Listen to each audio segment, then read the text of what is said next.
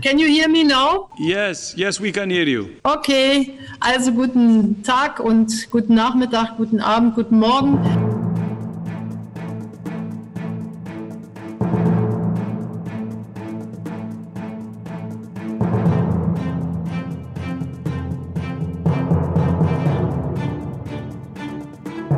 We have it totally under control. It's one person coming in from China, and we have it under control. It's uh, going to be just fine. Schon jetzt gibt es Enkel, die ihren Großeltern einen Podcast aufnehmen, damit sie nicht einsam sind.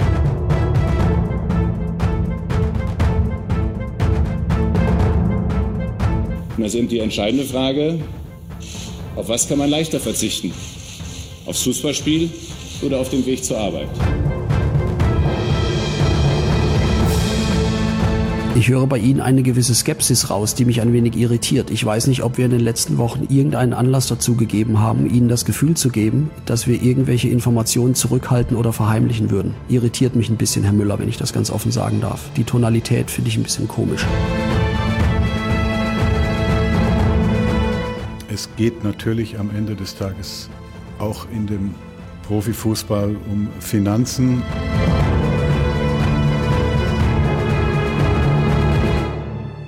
Sag, natürlich ist es ein gut, gut behütetes Geheimnis bei uns. Das bleibt auch so, weil wir das über Jahre so äh, dementsprechend schon immer gehandhabt haben und das werde ich auch weiter so tun.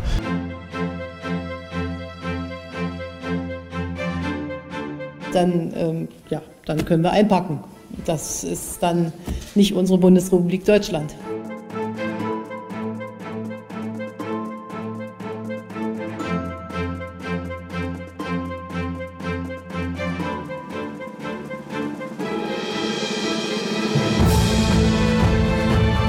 Und äh, dass vielleicht, wenn jemand, äh, was ja schon so sich andeutet, von den Vereinen nicht spielen will, dass das dann mit äh, rechtlichen Konsequenzen geahndet werden könnte. Das ist also Punktabzug oder äh, ja, Spielwertung.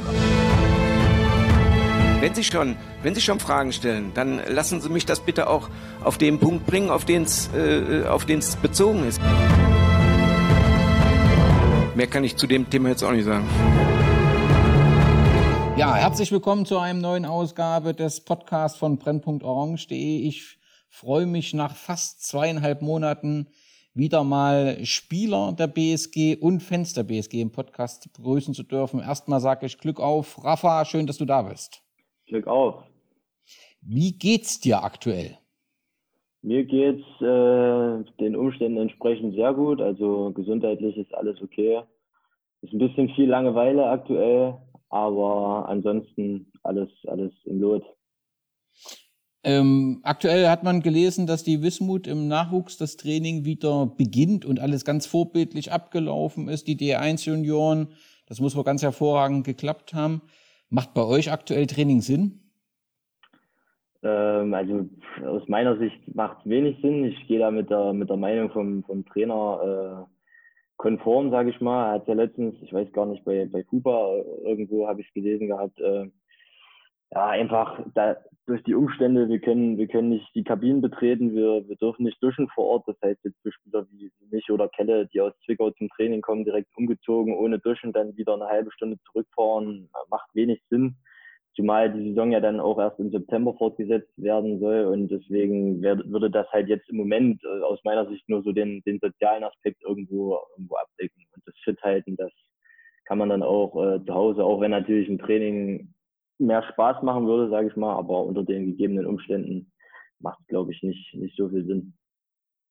Okay, das heißt, aktuell besteht so, dass im Kontaktpflege über die verschiedenen Gruppen ähm, aber sonst so Kontakt unterhalb der Mannschaft ist eben aktuell kaum möglich, richtig? Ja, genau. Kali, wie sieht's denn bei den Fans aus? Ist dort Kontakt möglich? Erstmal schön, dass du da bist. Glück auf. Glück auf, Danny. Ähm, gleich zu deiner Frage. Kontakt halt unter den gegebenen Bedingungen und Vorschriften muss man schon einhalten. Klar, aber trotzdem relativ schwierig, dass äh, mit einem Schlag dann so die Möglichkeit, sich zu treffen, kaum noch möglich ist. Das dürfte auch für die Fanszene nicht ganz einfach sein, oder? Das ist schwierig, auf jeden Fall.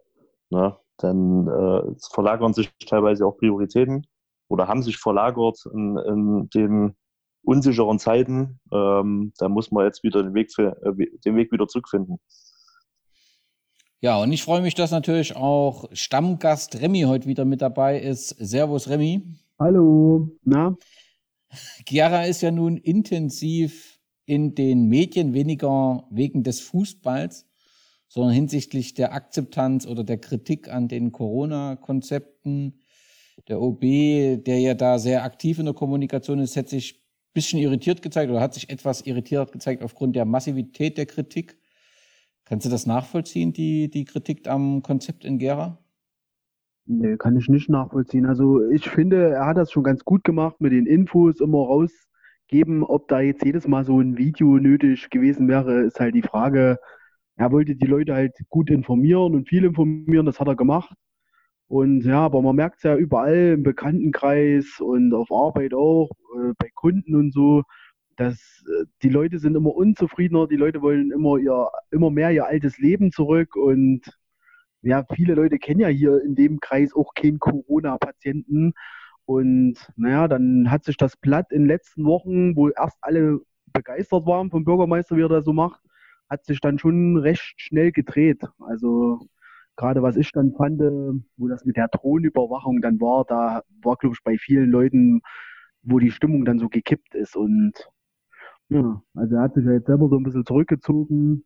Ja, finde ich auch richtig, weil ich fand das von Anfang an, hätte man das ein bisschen, ja, nicht so medial, weil ich, wenn jetzt mal so eine schlimme Welle gekommen wäre und es wären halt viele Leute gestorben, habe ich immer gedacht, na stellt er sich auch hin und sagt, ah, heute sind wieder 34 gestorben und also das weiß ich nicht, ob das nötig war, dass es irgendwo eine Seite gibt, wo die Zahlen dastehen, das ist ja richtig, aber ja, naja, auf jeden Fall hat sich die Stimmung in Gera gedreht, das muss ich schon sagen. Also bei vielen. Für mich ist das äh, so von ferne sehr äh, unverständlich, weil ich halt sage, so im Vergleich äh, hat er ja oder hat Gera sehr früh reagiert mit diesen Abstrichstellen, hat sehr früh informiert, kommuniziert.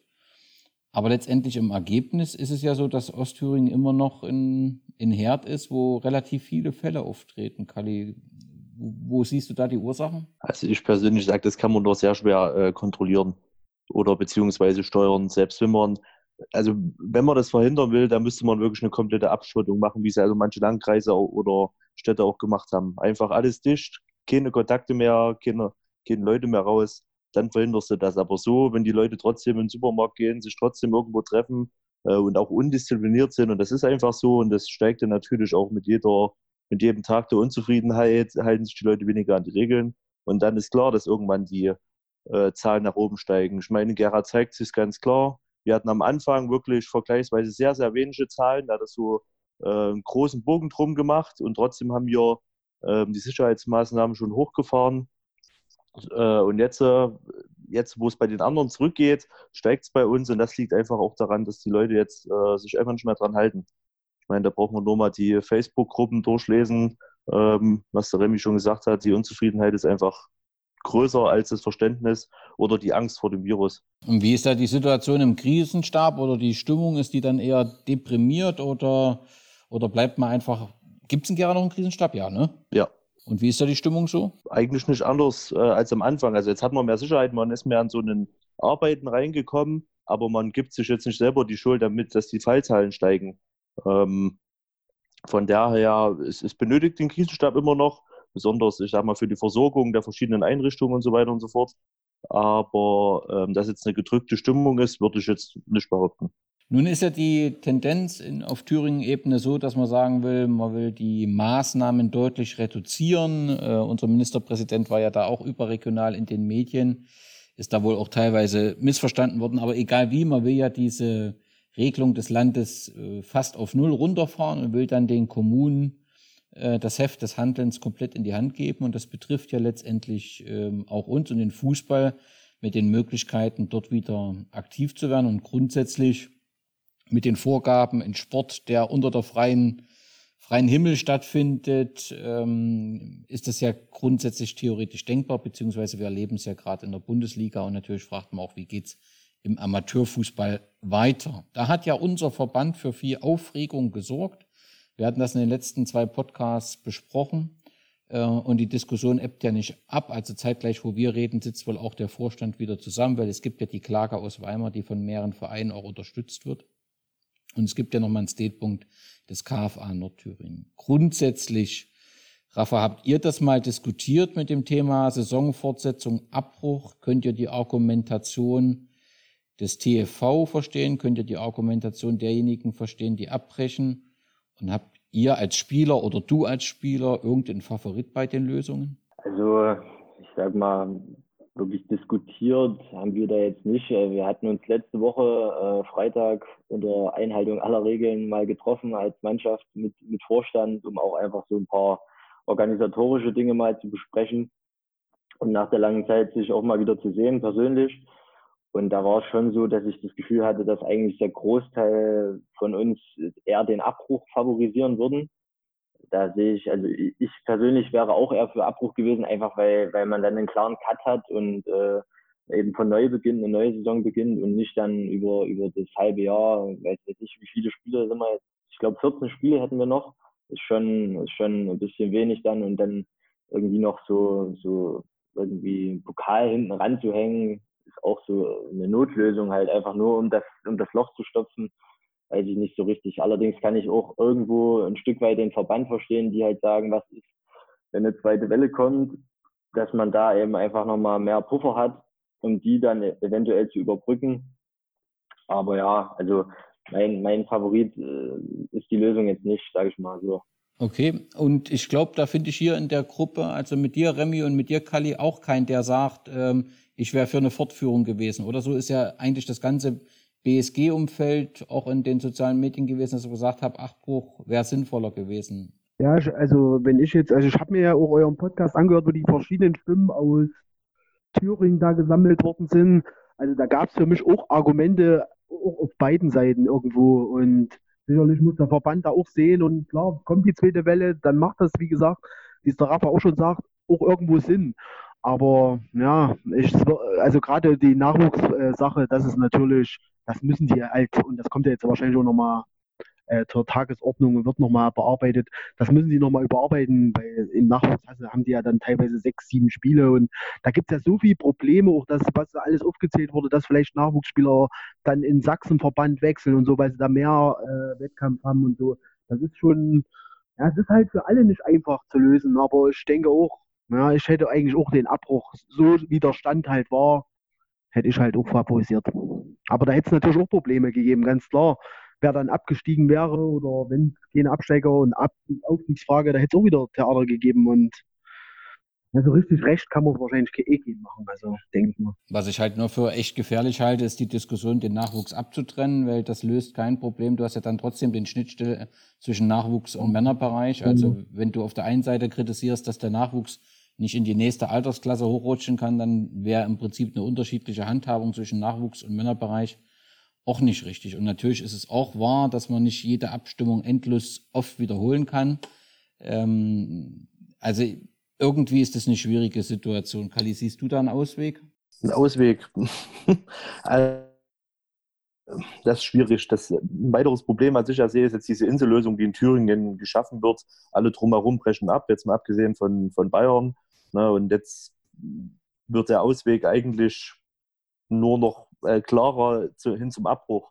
Aber dann denke ich mal auch die ganzen Schnittstellen, jetzt mal abgesehen vom Nachwuchs, die zum NOFV führen und äh, äh, noch höheren Klassen dann aufhebt. Aber so bin ich mir nicht sicher oder sehe ich kein Konzept, wie man da gegenwirken will. Letztendlich mit der Klage müssen sie ja irgendwie reagieren, weil letztendlich ist das Argument zu sagen, wir müssen in außerordentlichen ähm, ähm, ja, Beratung, hier äh, Mitgliederversammlung des TV machen, nicht ganz äh, verkehrt, weil es halt eine besondere Situation ist. Ähm, das wird man halt sehen, wo das äh, hinführt. Ich denke, da wird der Verband sich zeitnah nochmal äußern. Ähm, trotzdem ist es insgesamt eine schwierige Situation, wenn jetzt der Jugendausschuss, dessen Vorsitzende ja am TV-Vorstand ist, äh, plötzlich doch einen Abbruch will, dann verstehe ich das alles nicht. Also die Diskussion hätten doch vorher in einem Vorstand geführt werden müssen, wo auch die unterschiedlichen Argumente, das will sich mir noch nicht so richtig äh, darstellen, aber mal schauen, wie es dort weitergeht. Ähm, ob wir dort eine Lösung bekommen. Fakt ist, aktuell sind wir mit Bayern die einzigsten, die fortführen. Und ähm, das sagt halt auch schon eine ganze Menge auf. Und Kali hat es angesprochen, wenn wir dann im Prinzip auf die Oberliga schauen. Ähm, ich komme gleich äh, darauf, warum ich das gerne machen will. Ähm, dann ist es ja so, dass auch der NOV in der Oberliga gesagt hat, wir brechen ab. Ähm, weil im Prinzip der Großteil der Mitgliedsverbände, nämlich im Prinzip alle bis auf Thüringen abbrechen. Und ähm, die Saison 1920, also die aktuelle Saison, ist Luckenwalde dann ähm, der Aufsteiger. Die haben das über eine äh, Quotientenregelung gemacht. Jena 2 ist ja Erster und Luckenwalde Zweiter, aber die haben einen besseren Quotienten und Jena 2 könnte letztendlich auch nicht ähm, aufsteigen, so dass Luckenwalde im nächsten Jahr oder in der nächsten Saison in der Regionalliga spielt und es wird kein Absteiger aus der Oberliga geben. Nord ist noch ein bisschen, in der Nordstaffel ist es noch ein bisschen unruhiger. Dort ist ähm, TB an der Spitze und der Greifswälder FC Zweiter. Die sind relativ knapp. Und beide wollen in die Regionalliga, so dass es da eventuell noch eine Diskussion oder ja, eine Diskussion geben könnte, ob da nochmal Spiele durchgeführt werden oder ob vielleicht gegebenenfalls sogar beide hoch können. Was ich deswegen aber interessant an der ganzen Geschichte finde, ist, wie sieht's denn in der Oberliga 20 21 ähm, aus.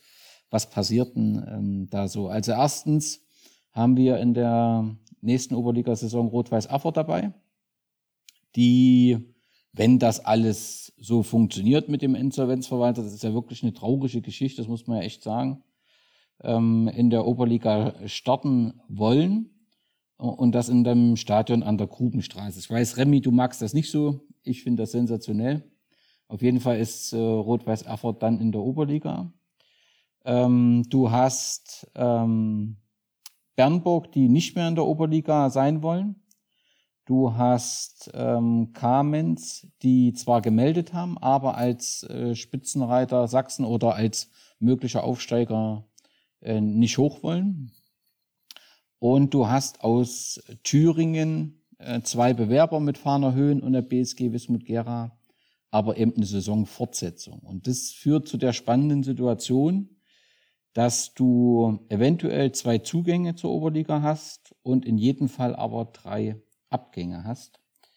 Und wenn ich mir dann noch überlege, dass zu den drei Abgängen noch eine Mannschaft äh, Wacker Nordhausen 2 hinzukommen könnte, wo es vielleicht auch einen Zugang gibt. Ne? Es könnte halt sein, dass äh, Wacker in der Oberliga neu anfängt und Nordhausen 2 runter muss. Ich bin mir nicht sicher, ob Jena 2 in der Oberliga spielt, wenn der sportliche Abstieg der ersten Mannschaft passiert.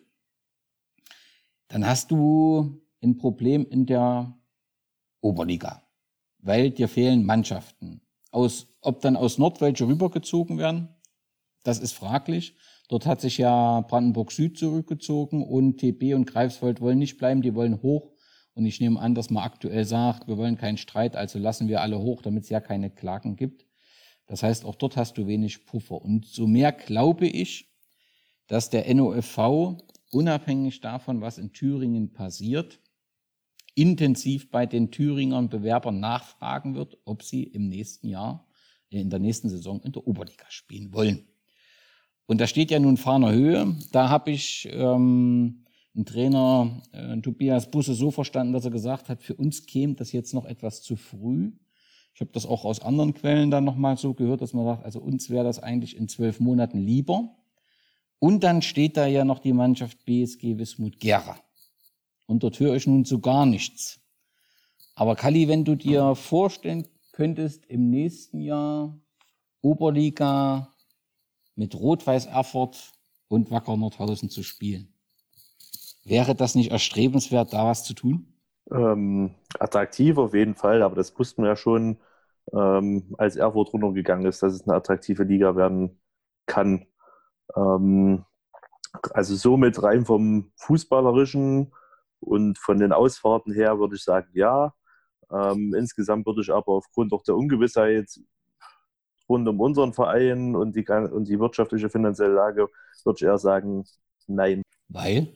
Ähm, ich mir nicht sicher bin, ob das nicht ein einjähriger Ausflug wird, der dann genauso endet wie äh, das Experiment dann nach dem letzten Jahr. Im Prinzip wie das oder das erste Jahr in der Oberliga. Aber ich sag mal, ein Jahr Oberliga mit Rot-Weiß Erfurt, Wacker, Nordhausen, historische Siege, ist unvergesslich. Und wenn's, Remy, wie siehst du das? Ja, grundsätzlich würde ich schon mal wieder aufsteigen wollen als Tabellenerster und nicht immer durch irgendwelche Hintertüren und so. Ja, klar, das macht, da hast du schon mal vier Spiele, die dann natürlich wieder das Publikum so ein bisschen aufputschen, das ist schon ganz klar. Aber ich, also jetzt, der Stand jetzt, da müssten wir natürlich auch wieder ganz schön noch was an der Mannschaft machen. Und da frage ich mich, ob das Geld jetzt so da ist.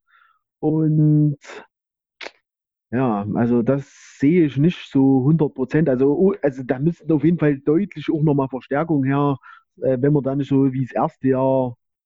Und es muss ja auch von jedem Spieler, der jetzt da ist, auch die Bereitschaft da zu sein, auch noch wieder Oberliga. Es kann ja auch sein, mancher Spieler ist schon ein bisschen älter, der will das vielleicht gar nicht mehr. Das muss ja auch erstmal abklären. Aber tut der Mannschaft so, wie sie jetzt wäre, da müssten schon nochmal richtige gestandene Leute auch wieder kommen und dann, ja, weiß ich nicht. Zumal das ja auch für einen Verein schwierig ist. Gerade die ganzen Sponsoren jetzt, äh, können die jetzt noch die nächsten Monate so, wie sie es bis jetzt gemacht haben, man weiß ja eh nicht so genau, wie das aussieht. Das werden wir ja wahrscheinlich alles erst zur Mitgliederversammlung wieder hören, äh, was sich da jetzt auch in dem Jahr getan hat. Und ja, ist mir wäre das persönlich klar, es ist attraktiv, attraktiver als die Verbandsliga, logisch. Aber es wäre mir auch ein bisschen jetzt äh, zu unsicher, muss ich ganz ehrlich sagen. Also ich bin völlig überrascht über eure Meinung. Ja, also, ähm, also für mich ist völlig klar, dass die Situation überall die gleiche ist, die Corona-bedingt. Das ist eine schwierige Zeit. Das wird ja auch in der nächsten Saison sein, aber ich wäre völlig auf dem Trip. Also das ist ja nur eine theoretische Diskussion. Ne? Also es gibt keinen Beleg dafür, dass das so stattfindet. Es könnte ja auch die Argumentation zählen, Thüringen setzt fort. Es kann also keinen Aufsteiger geben. Ne? Das ist ja auch eine gewisse Wahrscheinlichkeit. Als reine theoretische Diskussion. Ja. Aber für mich wäre völlig klar, eine, eine, eine Liga, äh, die so aussieht und eine Chance, die, die muss man nutzen, mit allen Spielern reden, mit allen Sponsoren reden. Also das wäre meine Maßgabe gewesen. Aber umso wichtiger ist ja, dass ja mehrere Personen sind und wir haben ja auch einen Spieler dabei. Ist denn, hast du davon schon mal von diesem Gedankengang irgendwas gehört? Also gehört Konkretes habe ich da nicht, aber ich kann mir schon vorstellen, äh, wie du das gesagt hast, dass der NLV schon bemüht ist, äh, die Oberliga irgendwie dann durch die ganzen äh, Abgänge wieder aufzufüllen. Und von daher ist diese theoretische Möglichkeit vielleicht gar nicht so theoretisch. aber ja, also ich glaube auch rein sportlich gesehen, natürlich aus Spielersicht, würde ich äh, das sofort unterschreiben, weil du willst natürlich als Spieler immer so, so hoch wie möglich spielen. Äh, ich denke auch, dass ich da für die ganze Mannschaft sprechen kann. Also ich glaube nicht, dass jemand sagt, äh, oh nee, ich würde schon lieber noch ein bisschen hier äh, nach, keine Ahnung, Sondershausen, na gut, Sondershausen ist jetzt vielleicht gar nicht mal so schlecht, oder nach Heizung fahren.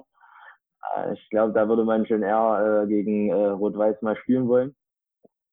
Unabhängig davon sage ich aber, wir bräuchten mindestens äh, drei, drei äh, Spieler, in der, die uns in der Spitze verstärken, also nicht nur in der Breite, sondern wirklich auch in der Spitze. Und das Wirtschaftliche muss natürlich gegeben sein. Und da liegt dann natürlich äh, in der Hand vom Vorstand, ob man da die Sponsoren überzeugen könnte im Fall der Fälle. Klar, also das wäre natürlich tödlich. Du startest die Oberliga, hältst die Klasse und musst dann nochmal so eine Nachricht äh, bringen, das ist, das ist völlig klar. Aber vielleicht um, um, um Kali und Remy nochmal so ein bisschen zu überzeugen, einfach, einfach um die, die Oberliga 2021 nochmal vom, vom Namen herbeizuführen äh, äh, oder zusammenzustellen. Also Einheit Ruderstadt, ja, ist zumindest immer ist zumindest immer ein Derby. Ich bin überzeugt, ja. ist schon klar. FC Eilenburg. Vor allem was für ein Derby. Also. ja. Okay. Aber hat der Rafa ein schönes Tor geschossen. Das stimmt. Ja. Historisch.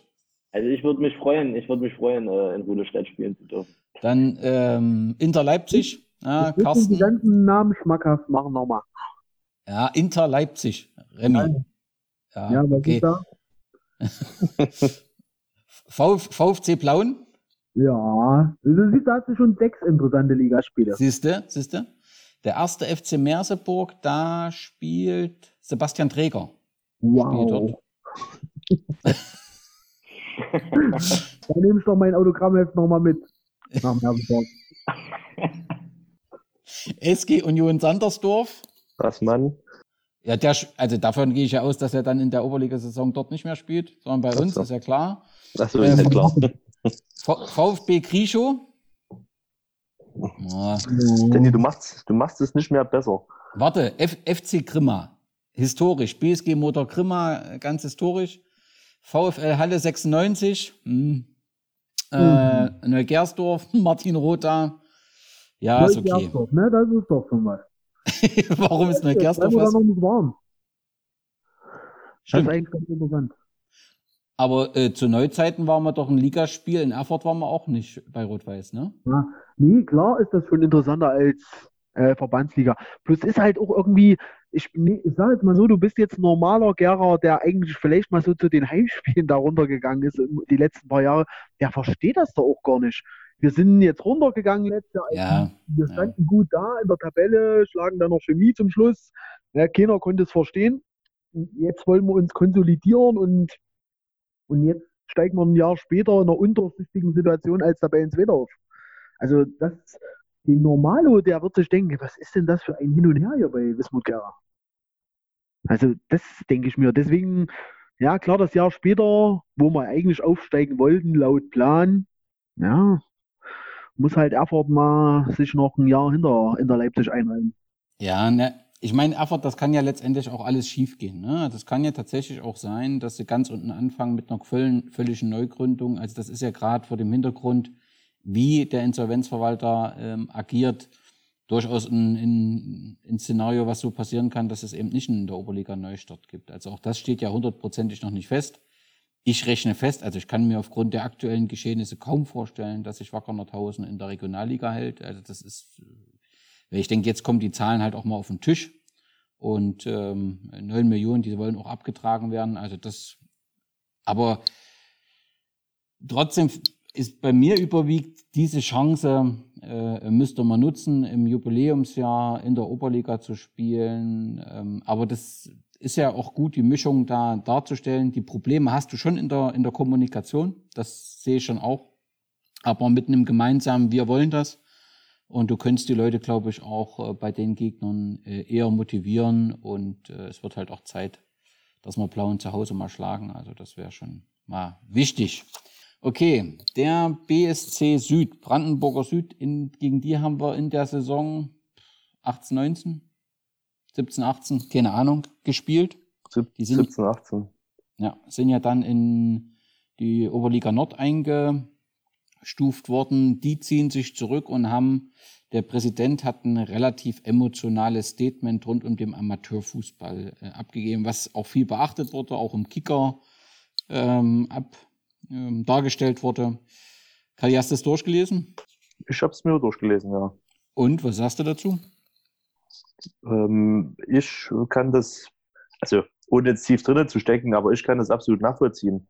Ne? Ähm, ich meine, unser Beispiel hat ja auch gezeigt, dass wir anscheinend wegen finanziellen Dingen runtergegangen sind.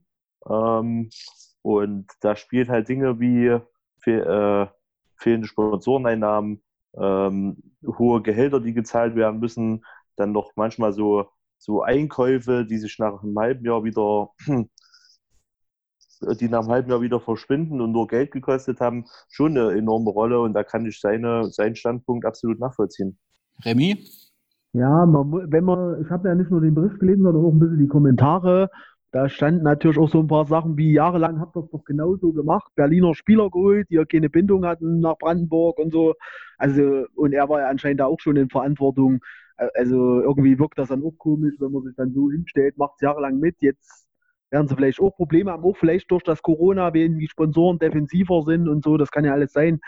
Aber ja, haben sie auch jahrelang genauso betrieben, Brandenburg SC. Also die Mannschaft kam wohl schon seit jeher nicht so aus Brandenburg und Umgebung. Und dass das teuer ist, das kann, ist schon logisch. Ja?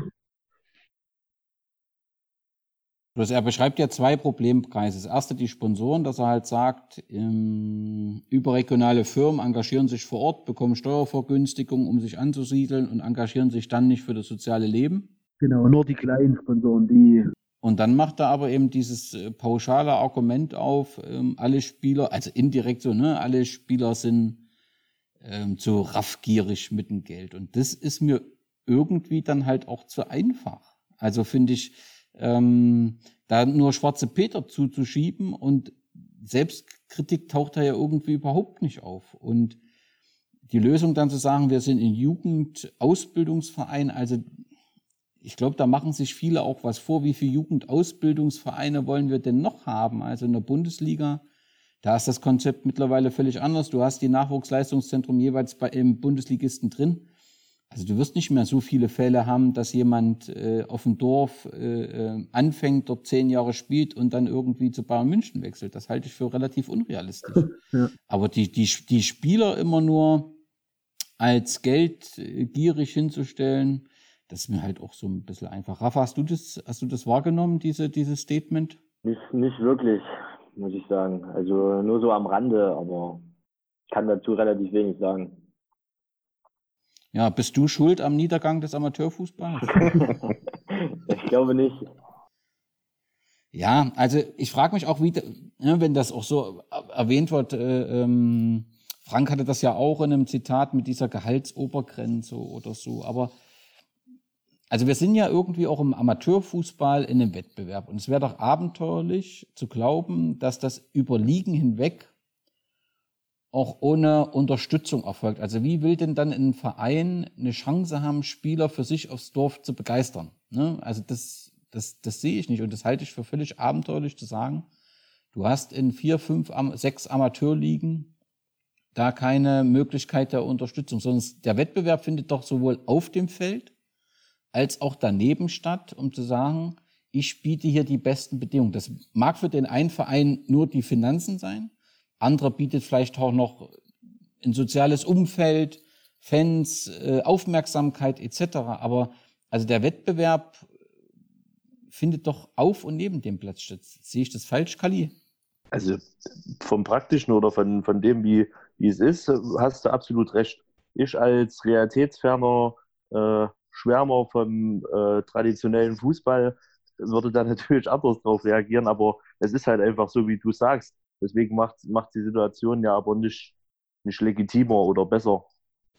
Hm, Plus Frank hatte ja auch so angedeutet, er wünschte sich so eine Diskussion. Ne? Also nun gefällt es mir nicht, wenn man irgendwie nur sagt, ein anderer soll andiskutieren. Ich hätte es ja ganz gut gefunden, wenn man so eine Diskussion anregt. Das kann ja auch eine BSG Wismut Gera machen, indem sie eben, da plus, das kann eben, da gehören eben Trainer dazu, da gehören Spieler dazu, weil es nutzt nichts, ein Konzept für einen zukünftigen Amateurfußball zu schreiben, wo sagt, der Spieler soll ordentlich Fußball spielen und die Besten sollen zu uns kommen, aber sie dürfen keine Ansprüche stellen. Also das ist halt auch völlig realitätsfern. Also wenn man sowas entwickelt und die Probleme benennen will, dann muss man das ja mit allen Beteiligten machen. Da gehören maßgeblich diejenigen, die auf dem Platz stehen, ja dazu. Und das hätte ich schon grundsätzlich ganz gut gefunden. Aber so finde ich es halt, also das mit den Sponsoren verstehe ich schon. Wir haben zunehmend äh, überregional agierende Konzerne, die interessiert ein lokaler Verein relativ wenig, das verstehe ich. Aber diese, diese Spieler und Trainer sind alle nur raffgierig. Das ist mir ein bisschen zu einfach. Das mag es auch geben. Aber es muss dann eben auch immer Vereine geben, die diese raffgierigen Spieler äh, binden. Also wenn ein Verein das Spiel nicht mitmacht, dann äh, hätten die gar keine Chance. Ne? Gut, so viel dazu. Ich verlinke das nochmal im Rahmen ähm, der Podcast-Information.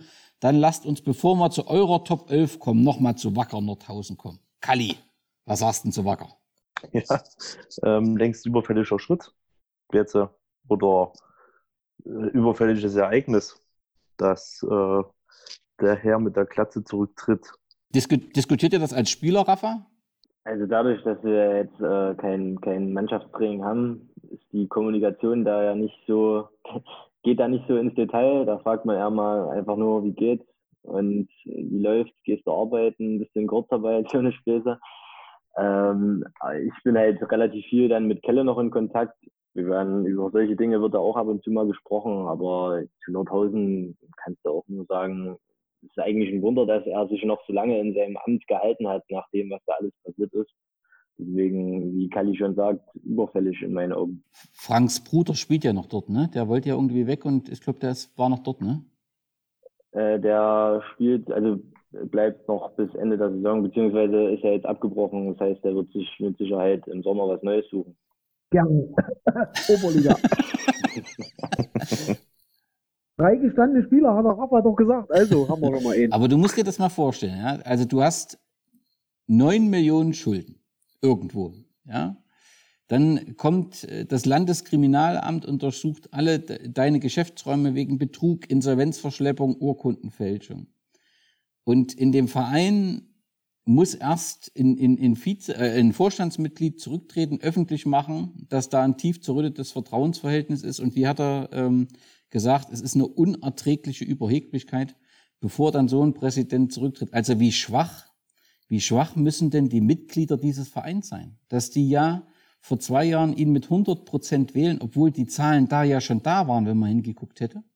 Mit 100 Prozent wählen, es nicht schaffen, innerhalb von den letzten sechs Monaten ihn aus dem Amt zu rücken. Also das Problem, wir können das doch, also das kann man doch nicht nur auf den äh, Präsidenten schieben, sondern das, der Verein ist doch, also faktisch, die Mitglieder sind doch so schwach.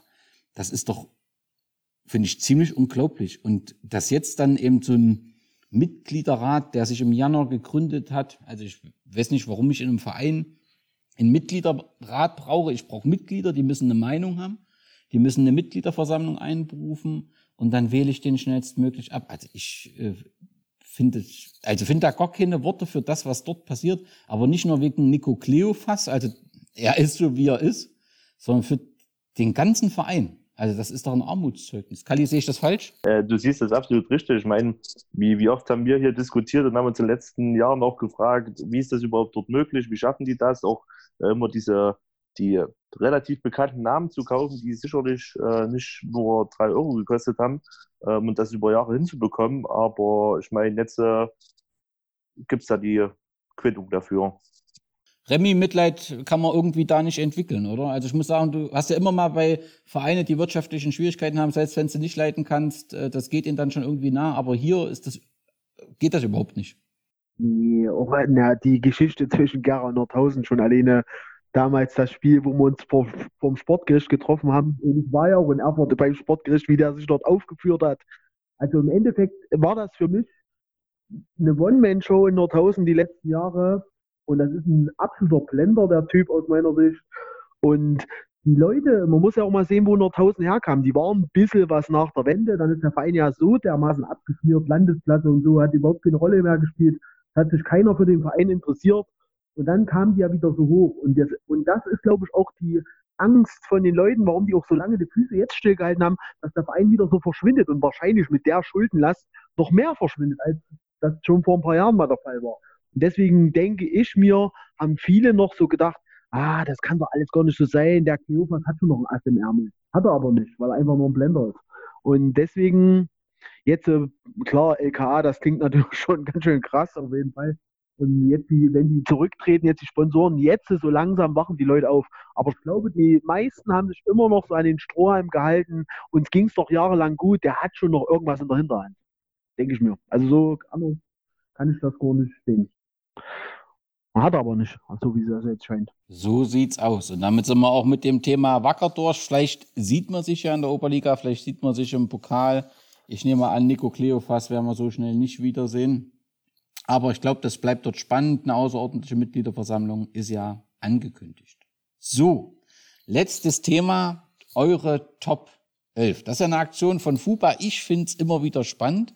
Rafa, ich wollte schon immer mal einen Spieler fragen, Lest ihr das so durch? Ja, ne? Das interessiert euch schon, was äh, der Mitspieler für eine Top 11 dort hat und wer da drin ist und wer nicht, oder? Ja, also ich sag mal, gerade wenn es jetzt äh, Leute sind, äh, die man kennt, die da ihre Top 11 aufstellen, dann guckt man da schon mal drüber. Aber alles gucke ich mir jetzt auch nicht an. Das ist schon klar. Aber also ich finde es zumindestens äh, für Fupa ist es ja sicherlich auch nicht einfach, äh, für die beiden Jungs äh, die Zeit jetzt äh, zu überbrücken. Wer hält ihr, ihr, Kernbereich fehlt, der Fußball.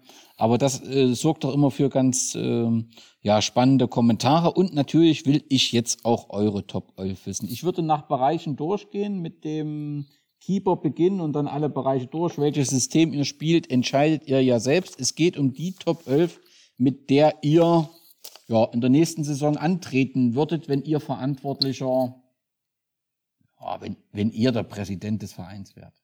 Kalli, du beginnst. Wer steht in deinem Tor? Der, wer weiß, ob den noch jeder kennt, aber ich schicke Alexander Glasner, äh, Glaser ins Tor.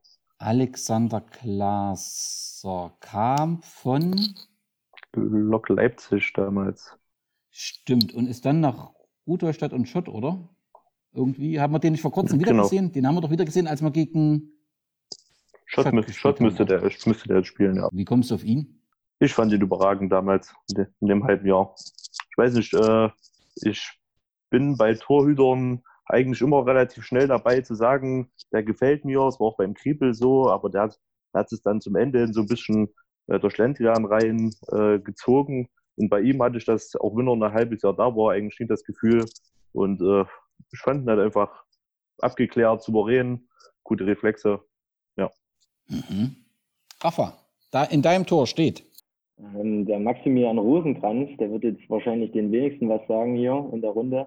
Äh, wir haben zusammen ähm, in Aue im Nachwuchs gespielt und dann auch in, in Zwickau A-Jugend gespielt. Er ist dann, war dann zweiter Torhüter äh, in der Drittligamannschaft und ist dann nach Auerbach gegangen und ist jetzt im Winter zurück zu seinem Heimatverein nach Schneeberg in die Landesklasse äh, und hat so ein bisschen den leistungsorientierten Fußball jetzt äh, für sich ad acta gelegt. Ähm, ist halt auch ein guter Freund von mir und er hat auch das, das Kunststück fertig gebracht. Äh, Ich glaube, in, in zehn Jahren äh, nicht einen Elfmeter zu halten, nicht mal im Training. Und dann, äh, als wir nach Zwickau gegangen sind, mal vier in Folge, also vier Spiele in Folge haben wir immer einen Elfmeter gegen bekommen und er hat, hat sie alle gehalten. Okay. Remy, du als alter Keeper, stellst du dich selbst ins Tor? Ich wollte mich schon selber aufstellen, ja, aber das wäre ein bisschen. Ähm, nee, das hätte auch nicht den Leistungen entsprochen. ähm, es war recht schwierig ähm, bei Teutern. Also ich bin jetzt nicht nur nach dem Sportlichen gegangen, auch allgemein, weil sonst hätte man vielleicht auch eine Sabri Feizhoff nur vom rein Sportlichen in der Traumelf nehmen können. Aber ich habe mich dann äh, für Robert Thieme entschieden. Der stand in der Bezirksliga am Tor. Der kam durch einen Fan, weil der in Gera im äh, na, unten im Finanzamt gearbeitet hat, als Eintreiber sozusagen. Und den kannte jemand von der Elsterkurve, der Ingo. Und der hat ihn mal angebracht. Wir hatten damals in der Bezirksliga so ein bisschen Torwartproblem. Der hat auch mal in der Jugend in Jena Ausbildung gehabt. Und das war ein überragender Torwart aus meiner Sicht. Und der hat ja dann nur noch das Aufstiegsjahr Landesklasse mit Thüringa gemacht, stand am Tor. Und das war ein sehr emotionaler Typ, sehr fannah und war für mich ein sehr, sehr starker Torhüter und auch ein Garant, dass wir in der Verbandsliga damit aufgestiegen sind. Und war ja in dem, in dem Derby-Jahr und je, jener Jahr, da war er ja Ersatztorhüter und stand ja dann im, ähm, im Rückspiel-Derby als, ähm, na, als er als ja, Stammkeeper raus musste. Kam er dann rein, genau. Wo der, äh, die Zaubermaus den Fallrückzieher reingemacht hat. Genau, und da war er fix und fertig und hat gesagt, die ganze Zeit hat er mit mir gesprochen, dann war ich schuld, war ich schuld. Ich sag, nein, spiel jetzt weiter, spiel jetzt weiter. War fix und fertig, aber guter Typ. Kalli, deine Abwehr. Ähm, Hoffmann, Puan, Steinbach und Frank Müller. Ja, nochmal so ein paar Erklärungen, warum. Ich sag mal, Hartmann Puan äh, sollte selbstverständlich sein. Ähm, Steinbach ist so für mich immer so ein typischer Verteidiger gewesen, wie man seit früher gesagt hat. Äh, ähm, dazwischen geknallt, fertig. Und äh, Frank Müller war dann schon wieder so ein Verteidiger, der von, der von allem was hatte. Also so ein Allrounder, so ein, so ein fertiger Verteidiger ähm, und bringt halt auch äh, enorm viel Erfahrung mit. Da, deswegen, ja. Ja, und Ronny Steinbach auch so, eine, ähm, so ein typischer Straßenfußballer, ne? Genau, das, das wollte ich damit ausdrücken. Du triffst es auf den Punkt, ja. Mhm. Remy ist eigentlich schade, dass man, also er war ja dann nochmal irgendwie kurz in der zweiten Mannschaft, ist jetzt bei den Sportfreunden. Irgendwie finde ich es immer schade, wenn solche Leute nicht im Verein bleiben. Ist immer schwierig, oder? Ja, naja, aber er hat jetzt auch das Alter und bei den Sportfreunden, das passt doch schon. Da, da trainieren die ganzen großen Gera Allstars ab, ab sozusagen. Hm, Hast du dort auch trainiert? Nee, ne? okay, Rafa, deine Abwehr. Also ich habe eine Viererkette mit vier Innenverteidigern, weil ich einfach äh, es nicht anders aufgestellt bekommen habe mit äh, Puhan links. Er soll ja früher sogar mal auf der Position ganz gut gespielt haben, auch wenn ich mir das nicht wirklich vorstellen kann. äh, die Innenverteidigung bildet sich aus äh, Robert Paul und Frank Müller. Äh, beide natürlich sowohl sportlich als auch menschlich absolute Granaten.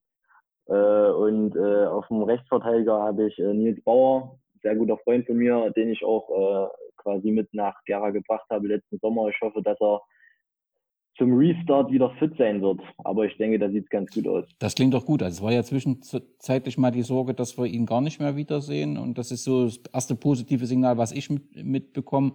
Das ist also ein guter Genesungsprozess, ja? Ja, also für ihn kam die Pause natürlich jetzt ganz gelegen. Er macht, er hat sehr viel mit dem Physio gearbeitet, macht selber Reha-Programm, äh, geht in den Kraftraum, geht laufen. Also aber er konnte da viel an seinem, an seinem Knie arbeiten und ich glaube, äh, dass, dass er da ganz gute Fortschritte macht. Und ich denke schon, dass er noch äh, ein paar Spiele machen kann dann in der Saison. Du hast mit Robert und Frank zwei erfahrene Spieler, zwei ältere Spieler hinten drin gehabt, zumindest ältere haben wir sie erlebt. Fehlt so, so eine Erfahrung derzeit bei uns, kann man das so sagen? Ja, ich sag mal, so richtig alt haben wir eigentlich nur Rico, ne? Aber wir haben ja dann trotzdem, wir haben ja dann trotzdem Spieler mit einer, mit einer gewissen Erfahrung. Auch Schubi hat ja jetzt auch schon keine Ahnung, was weiß ich, wie viele Oberligaspiele gemacht. Ähm, also grundsätzlich finde ich schon, dass die Mischung eigentlich stimmt. Also ich würde das jetzt nicht dran festmachen, dass jetzt der, der eine Hautegen äh, Ü30 dort hinten drin fehlt, das, das nicht. Das klingt gut. Remy, klingt deine Abwehr auch gut? Ich denke schon, äh, da sind ein paar Namen, ja klar, äh, Puan habe ich auch mit drin als Innenverteidiger, aber neben Jörg Palke, sagt er denn noch was? Ja. Der hat ja bei Erzgebirge auch gespielt, auch in Gera, er kommt aber eigentlich aus Jena damals und das war eine richtige Kante, also das war eine richtige Kante und der hat dann nur so richtig, der hat nach Auge gepasst damals. Und der kam dann aber nochmal zurück und der kam in dem Aufstiegsjahr in der Oberliga 99-2000 zurück und das war so ein richtiger Leader, der hat auch das entscheidende Elfmeter beim Spitzenspiel in Bösneck vor über 1500 Zuschauern oder so äh, gemacht. Und dadurch haben wir ja noch die Aufholjagd gestartet und sind aufgestiegen. Ja, das war so ein richtiger Chef. Und ja, den hat es mal Puan daneben gestellt, weil wenn da so eine Kante und so ein grimmiger Typ neben Puan steht, da geht vielleicht noch ein bisschen mehr. Ähm, als rechten Verteidiger habe ich mal Nico Engelstädter reingetan. Der kann ja sowieso alles spielen. Und das ist für mich einer, der immer zum Verein stand. Klar, er war mal eine Zeit lang weg, aber nicht woanders gespielt, sondern war so mal eine Zeit lang weg halt.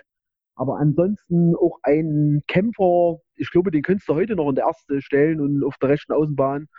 Also, das ist für mich, Engelstädter ist einfach für mich auch so eine Legende wie Steinbach und so. Und halt natürlich ein Hardy als Linksverteidiger, ganz klar. Ja, das wäre so meine Abwehr. Hat Nico nicht mal jetzt irgendwie bei einem Testspiel, glaube ich, sogar mal mitgespielt, irgendwie in Winter? Ja, ne? Ja, kann sein, ja. Ja, hat sogar, hat sogar getroffen, wenn mich jetzt nicht Ja. alles täuscht. Ich glaube gegen Merane. Auf jeden Fall ein, ein, ein Held, der dem Verein erhalten bleibt. Oder, und das ist ja wichtig. Okay, kommen wir zum Mittelfeld, Kali.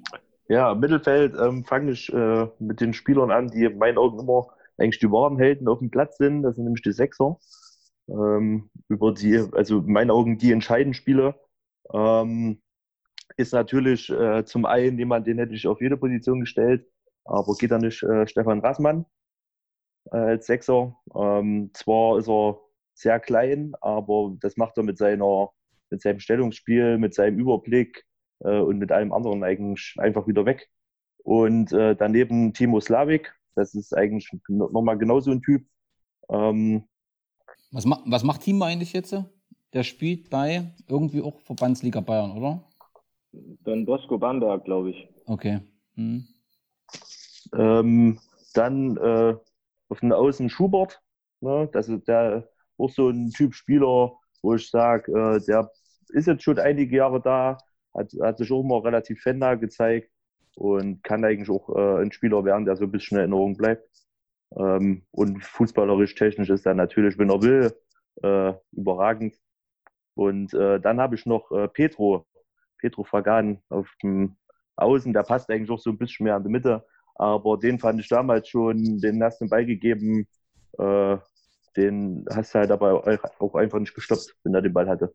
Weißt du, was er jetzt eigentlich macht? Ich weiß ja, dass er mal, Weil Neugersdorf kann ich mir, kann ich mir kaum vorstellen. ich ne? äh, weiß es nicht genau, aber in der Zeit, wo die anderen hier sagen, google ich mal. Also ich, ich hatte mal mit Santi gesprochen, das ist aber auch schon wieder bestimmt mindestens ein halbes Jahr her. Ich glaube, da war so ein bisschen die Aussage, dass er wieder in Brasilien zurück ist, soweit ich weiß. Ja, Kali, dann google mal nach einem Petro in Brasilien. Viel Spaß. Ich habe ihn gefunden, aber er steht ja jetzt vereinslos. Ja, dann wird, dann wird das schon stimmen. Naja, aber für so einen Aufstieg in die Oberliga äh, muss er zurück. Dein Mittelfeld, Rafa. Also ich habe ein 4-3-3, dementsprechend drei äh, Zentrale auf der 6. Äh, den Ben Keller, wie gesagt, mein, mein bester Kumpel und auch sportlich, äh, wenn er nicht so ein Verletzungspech gehabt hätte, für definitiv für Höheres bestimmt. Also Diagonalbälle ohne zu gucken, punktgenau über über Standbein Spieler, die körperlich robust, gutes Kopfballspiel. Von daher glaube ich, können wir froh sein, dass dass wir ihn haben. Oberliga tauglich. Äh, auf jeden Fall. Davor äh, zwei etwas offensivere zentrale Spieler, einmal auch Rasse, ähm, mein Kabinennachbar gewesen, auch haben uns immer sehr, sehr gut verstanden. Es hat mir auch immer viel Spaß gemacht, mit ihm zusammen das Zentrum zu beackern. Äh, sind auch noch in ganz guten Kontakt regelmäßig, schreibt mal, wie es so läuft und so weiter. Und dann habe ich noch äh, den Jonas Mack, das könnte auch den einen oder anderen vielleicht was sagen, war beim VfC Blauen zwei Jahre, hat uns auch äh, das 1-0 1-0 verloren im Stadion der Freundschaft hat er getroffen. Hat einen überragenden linken Fuß, spielt jetzt bei äh, Bischofswerda, vorher Bautzen gewesen. Ähm, auch ihm traue ich auch noch ein bisschen, bisschen mehr zu, dass es da noch ein Stück weiter nach oben geht. Ja, technisch überragend. Okay. Bischofswerda ganz gut, weil du es nochmal sagst, da gab es auch kurz Diskussionen, ob sie zurückziehen in die Oberliga. Und ähm, da hieß es jetzt, man bleibt in der Regionalliga, will es äh, versuchen, wenn man ja auch drinne bleibt, also weil es ja keine Absteiger gibt. Aber so ganz einfach ist es eben auch dort nicht, die Regionalliga ähm, zu stemmen. Zu Rasse nochmal eine Nachfrage. Er, er war in Leipzig beheimatet, ne? Und er wohnt in Leipzig, studiert in Leipzig, äh, Lehramt und ja, also ich, soweit ich weiß, also fühlt er sich auch ganz wohl in Sandersdorf. Die Bedingungen sind, äh, sind gut, Trainer passt auch soweit und Mannschaft ist auch in Ordnung. Gut, das hätte ich mir nun eine andere Nachricht äh, gewünscht, aber ich freue mich natürlich für ihn. Remy, wie sieht denn dein Mittelfeld aus? Also es war wirklich schwierig. Über die ganzen Jahre habe ich jetzt wirklich überlegt, auch lange, die ja, 1911 und so. Und war wirklich schwierig, da die besten Leute, aber ich habe jetzt mal die genommen, die mir am prägendsten im Gedächtnis geblieben sind. Äh, da gibt es eigentlich nur Offensive im Mittelfeld bei mir. Also da geht es nur nach vorne. Und den defensivsten könnte man noch sagen, den habe ich noch spielen sehen. Dann später beim VfB Gera, Matthias Jakob natürlich. Also überragender Fußballer. Total elegant, wie der Fußball gespielt hat. Also, also das war einfach mit der beste Gera Fußball aus meiner Sicht, den ich noch je gesehen habe. Und dann natürlich geht es natürlich weiter. Auf links habe ich einen Kiwi, logisch. Auch so ein bisschen damals immer noch mit uns in der Kneipe gesessen oben äh, wo der noch als DAX, als 18-Jähriger so bei den Fans mit saß und auch gespielt hat in der ersten. Und dann hat er ja seinen Weg gemacht, Meuselwitz und so. Also für mich auch eine Vereinslegende irgendwo. Ähm, und dann geht es weiter Sebastian Krügel, auch erster SV Gera. Also es war für mich der technisch stärkste Spieler, den ich eigentlich gesehen habe. Auch bei Hallenturnieren hat er jedes Mal den besten Spieler abgeräumt. Er hatte so einen ganz tiefen, er hat so einen ganz tiefen Wendekreis gehabt. So. Also von so unten rum, also ich kann das gar nicht beschreiben. Also der, der konnte so mit dem Oberkörper so stabil bleiben und konnte sich aber unten so übelst beweglich. Also das war unglaublich und das war für mich wirklich ein ganz starker Spieler. Ein bisschen langsam vielleicht, aber technisch war der eine Augenweide. Also das muss man echt sagen. Ist der dann zum VfB gegangen, kann das sein? Zum VfB Stuttgart? Nee. Äh, VfB nee. Jara. Nee, ich, ähm, nee, ich weiß nicht. War der, nee, beim FCG war der nicht. Oder das weiß ich okay. gar nicht mehr so, wo der dann drin ist. Okay. Und als letzter im Mittelfeld David Schindler. In der Oberliga-Saison hat er bei uns gespielt. Ein Tscheche. Und der kam als Verstärkung. Da kamen ja ein paar Tschechen und ein paar Ausländer so. Und der war sogar äh, U-Nationalspieler von Tschechien. Ein Richard Zehner war das. Und der konnte auch Sachen am Ball, das war unglaublich. Und er war aber extrem verletzungsanfällig. Der hatte schon, sonst wäre er wahrscheinlich auch nie bei uns gelandet. Äh, Knorpelschaden und dann Kreuzbandriss und so. Aber wenn der gespielt hat, der war der Bombe. Und der ist wahrscheinlich nur an seinen Verletzungen gescheitert, denke ich mal so. Sonst wäre der in ganz anderen Sphären unterwegs gewesen. Was mir zu Matthias Jakob auffällt, ist halt, dass er nie im Gerau Fußball dann irgendwie als Offizieller aktiv aufgefallen ist, oder? Also ist ja eine Persönlichkeit. Auch so, die äh, macht schon was her, die Größe und so. Also ja, wundert mich auch, dass der keine Rolle spielt. Das ist ein bisschen schade und, und äh, Kiwi mit seinem Traineramt in, in weiter, dass dann gleich im Prinzip der Präsidentenrücktritt, dann kommt im Prinzip diese Corona-Krise, also irgendwie ist für Kiwi so als Trainer, das tut mir immer so ein bisschen leid, der hat irgendwie so das Unglück gepachtet, aber vielleicht gelingt es ihm ja dann weiter ähm, ja, sportlich auf einem guten Weg zu führen als Trainer. Kali, wie sieht dein Angriff aus? Doppelspitze. Ähm, Habe ich äh, den zweiten Brasilianer stehen, das ist Santos. Ähm, der ja mal ursprünglich nach Jahre gekommen ist als Verteidiger oder als Innenverteidiger, ähm, wo er auch sein Zeug gemacht hat, aber dann wurde er vom, von Hensel umgeschult, weil er kein, keine andere Verwendung mehr hatte und hat auch eingeschlagen. Also von daher und natürlich äh, flankiert von Jeko Jakubov. Santos spielt ja bei Inter in der Oberliga und ist aber noch, wohnt noch in Gera, oder? War das so irgendwie? Dass er auch mal bei uns mittrainiert hat? Kann das sein, Rafa? Trainiert hat er bei uns nicht. Okay, dann Zumindest nicht, dass ich wüsste, aber ich glaube, er wohnt noch in, in Gera, ja. Ja, siehst du. Meine Mannschaft, meine drei Neuzugänge sind schon voll. Rafa, wie sieht dein Sturm aus? Also ich habe auch Jego, äh, sportlich natürlich äh, wahrscheinlich auch einer der besten Offensivspieler, mit dem ich persönlich zusammengespielt habe. Auch so cooler Typ einfach. Äh, dann habe ich äh, Lemme, für den natürlich erstens seine Quote spricht, zweitens war äh, mein Mallorca äh, Zimmernachbar und wenn, wenn der Flieger nicht Verspätung gehabt hätte, zweieinhalb Stunden, dann würden wir wahrscheinlich jetzt noch im Hotelzimmer sitzen und uns fragen, wie man nach Hause kommt. Also allein deswegen ist er schon in meiner Elf. Und äh, ja, vorne als, als Strafraumstürmer habe ich dann noch unseren Rico Heuschke. Äh, das ist Wahnsinn, muss ich wirklich sagen. Ich hatte bis jetzt, ich habe ja schon mit ein paar Stürmern zusammengespielt, auch im Nachwuchs, die jetzt nicht so schlecht waren, aber Rico macht sie halt wirklich alle weg. Also ich glaube, ich habe mit noch keinem Stürmer zusammengespielt, der die hundertprozentigen so eiskalt genutzt hat und dann auch manchmal sich eben selbst den Ball holt und was draus macht. Das kommt ja noch dazu. Das ist schon ein fantastischer Spieler und die BSG hat großes Glück, dass er sich offensichtlich so ein bisschen auch in die BSG verliebt hat. Hat ja auch, also passt ja auch familiär bei ihm äh, dahingehend. Aber ist auf jeden Fall so oder so ein besonderer Spieler, das muss man schon sagen. Und ein großer Glücksfall für die BSG aktuell. Ja. Remy, wie sieht dein Sturm aus? Ja, ähm, ich hätte natürlich normalerweise auch ein Rego genommen, ist ganz klar, die Quote und die Technik. Aber wie bei FIFA setzt sich natürlich im Sturm nur auf Tempo und da geht natürlich kein Weg an Jäger vorbei, ganz klar. Also ist auch mit der beste Stürmer, den ich bei uns mit gesehen habe. Und als zweiten Stürmer habe ich Matthias Wagner, dem wird natürlich keiner hier was sagen. Äh, mit der, der hat bei uns gespielt in der dritten bei FO Gera Süd und dann Wismut 2 und so. Aber der war natürlich völlig verschenkt, der Mann. Ähm, ich habe selten so einen richtigen Straßenfußballer gesehen, der erstens einen Körper wie in Stein gemeißelt hatte, eine linke Klebe hatte. Äh, das war unglaublich, der Mann. Und der Udo Korn wollte die nicht zu Unrecht immer in der ersten haben. Und der hätte auch nicht seinen Weg äh, in der Landesliga beim ersten SV beendet. Der, der wäre, wenn der gewollt hätte und Bock gehabt hätte, wäre der auch deutlich höher gegangen, der Mann. Also das war bei uns der Alleinunterhalter und ja, dem haben fünf, sechs Gegenspieler geklebt, wenn der losmarschiert ist. Also das war wirklich schade, dass der nicht den Ehrgeiz entwickeln konnte, um wirklich was aus seinem wirklich reichlich vorhandenen Talent zu machen. Also das war wirklich verschenkt.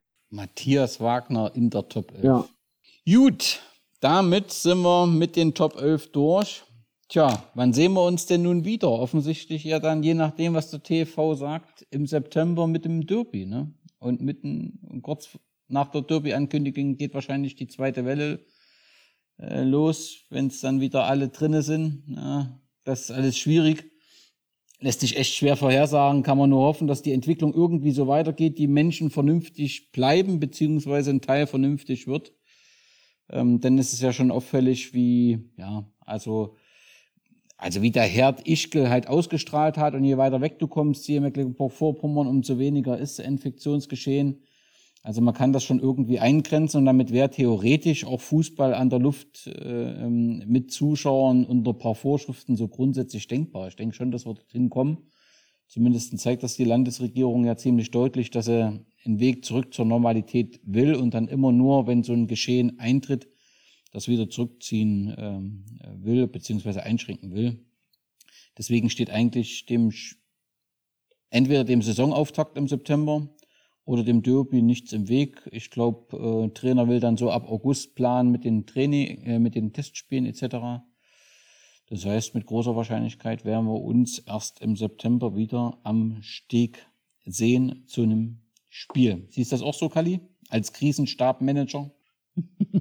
Erst Krisenstabmanager, nee, ich bin nur ein kleines Licht. Ähm, ja, also ich wurde ja vorhin sich befragt zu der Frage, aber ähm, das ist einzig, einzig Sinnvolle. Zu sagen, September, da könnte es sein, dass wenn es jetzt so weiterläuft, wie es jetzt ist, dass es dann wieder halbwegs normal aussieht. Kann natürlich auch sein, dass gerade mit Anfang Herbst die zweite Welle reinschwappt, dann ist es halt so.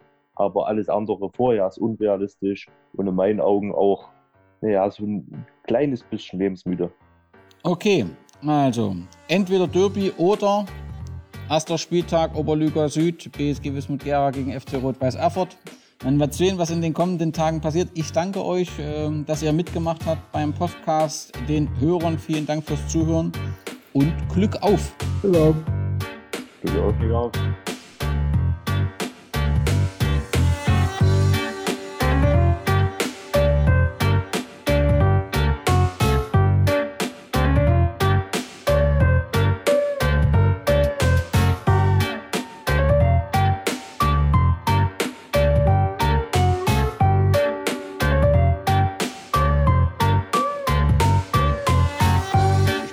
Fassungslos. Fans gegen Otto.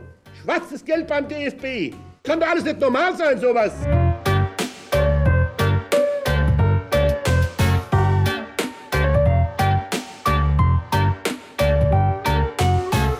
Dass wir diese Krise überwinden werden, dessen bin ich vollkommen sicher. Aber wie hoch werden die Opfer sein? Wie viele geliebte Menschen werden wir verlieren? Wir haben es zu einem großen Teil selbst in der Hand. Wir können jetzt entschlossen alle miteinander reagieren. Wir können die aktuellen Einschränkungen annehmen und einander beistehen. Diese Situation ist ernst und sie ist offen. Das heißt, es wird nicht nur, aber auch davon abhängen, wie diszipliniert jeder und jede die Regeln befolgt und umsetzt.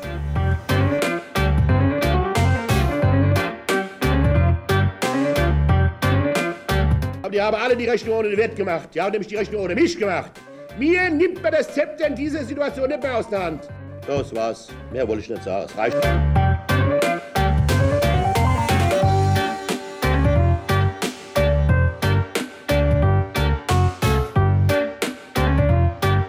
Jetzt ist es etwas anders. Jetzt ist es noch härter, nach meiner Ansicht, weil der Gegner ist nicht identifiziert, ist ein unsichtbarer Feind.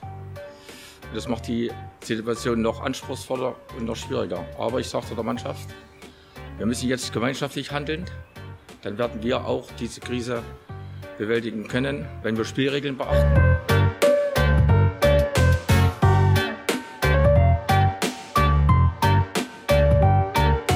Durchschnittsalter 80 ist, ist die Hälfte jünger als 80. Aber selbst wenn jeder über 80 wäre, ich sage mal, es wäre tatsächlich so was nicht stimmt, es würden nur über 80-Jährige sterben, dann fände ich es trotzdem völlig zynisch zu sagen, diese Leute, die leben wollen, die retten wir jetzt nicht, weil es uns zu teuer ist. Das ist für mich eine unerträgliche Haltung.